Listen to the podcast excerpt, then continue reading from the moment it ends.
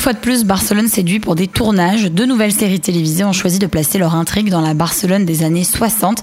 La première, elle s'appelle El Dia de Mañana, c'est diffusé sur Mobistar Plus et ça propose six épisodes, une fiction dans une ville en pleine transformation, plutôt grise et obscure où certains tentent de résister au franquisme comme ils le peuvent.